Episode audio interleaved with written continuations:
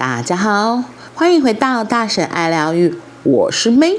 今天的 One Day 有一天，我们要说的是天命。天命有时自己会来找到你。为什么是你？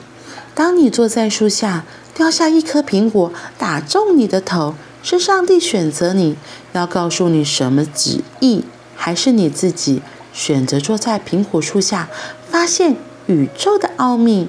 二零一一年五月二十六日，七十八岁的詹姆斯·哈里森这天捐血第一千次，成为今世世界纪录上捐血次数最多的人。真正厉害的不是他捐的血多，而是他的血救过两百多万人，个个都是新出生的宝宝。相信他一定也是个用个人的血救过最多生命的人。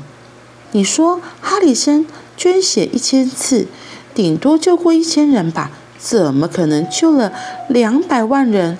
一人分一滴血也不可能啊！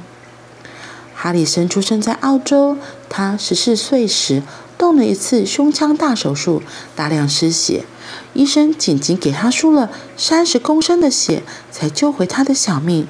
他知道这代表好多陌生人救了他的命。他心怀感激，所以一满十八岁，符合可以捐血的年龄，他就跑去捐血，以行动回报当年的救命之恩。茫茫大海捞到一根针，一根救命的银针，这根银针就在哈里森的血液中。医院意外发现他的血液含有一种特别的抗体，能够对抗 Rh 溶血病。这种病是妈妈的。血型与胎儿不合，妈妈体内的抗体会迫害胎儿细胞，导致新生儿有溶血现象，胎儿会发生黄疸、贫血、水肿、脑部创伤，甚至死亡。每年有超过一千个婴儿因为 Rh 溶血病死亡，更多宝宝因为脑部出现永久性伤害。而利用哈里森的血液，可以制造出一种低抗体。那新生儿的 Rh 溶血病就有解了。哈里森知道自己的血居然有特异功能，不光是一辆车子，而是变形金刚。他义不容辞加入研发计划，就是要一直捐血。后来终于研发成功，做出低抗体。六十年来，他固定持续捐血。澳洲每一份低抗体都是利用哈里森的血制造出来。六十年来，他的血救过了超过两百万个新生儿。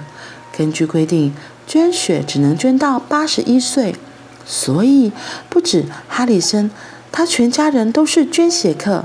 五月二十六号，他捐血第一千次这天，他刚满十八岁的孙子第一次和爷爷一起捐血。妙的是，哈里森胆子很小，他怕死针头，所以他超过一千次，从来不敢看着针头扎进手背。他现在的愿望就是有人能够打破他的记录，捐血救助别人。每个生命都是独特的，我们来到这个世界，可能都带着各自的独特的天命。但上，但上帝不会拿苹果挑我们的头，我们必须。自动去发现自己的天命。哈里森是十八岁时自己先去捐血，才会被发现他的血有独特的抗体，并不是医生先发现他的血特别，他才开始捐血。所以先后顺序很重要。还有他有独特的血，他也可以卖，不一定要捐。他可以救那么多婴儿，给他很多钱也没有什么道德争议吧？所以不止先后顺序。标准高低也很重要，不要害怕伟大。有些人生来伟大，有些人成就伟大，还有些人不得不伟大。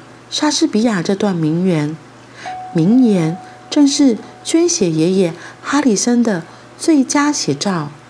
为什么是你？天命有时候会自己来找到你。这位詹姆斯哈里森，他真的很棒哎。我觉得他就是一个很感恩的人。他知道他因为开刀手术，受了这么多人的血，受了这么多人的恩惠，所以他愿意在他可以捐血的时候，他就很热情、很热心的付出他自己的血液，而且这就像这里说的，天命有时候自己会来找到你。没想到他的学艺真的很特别，然后他就觉得太棒了。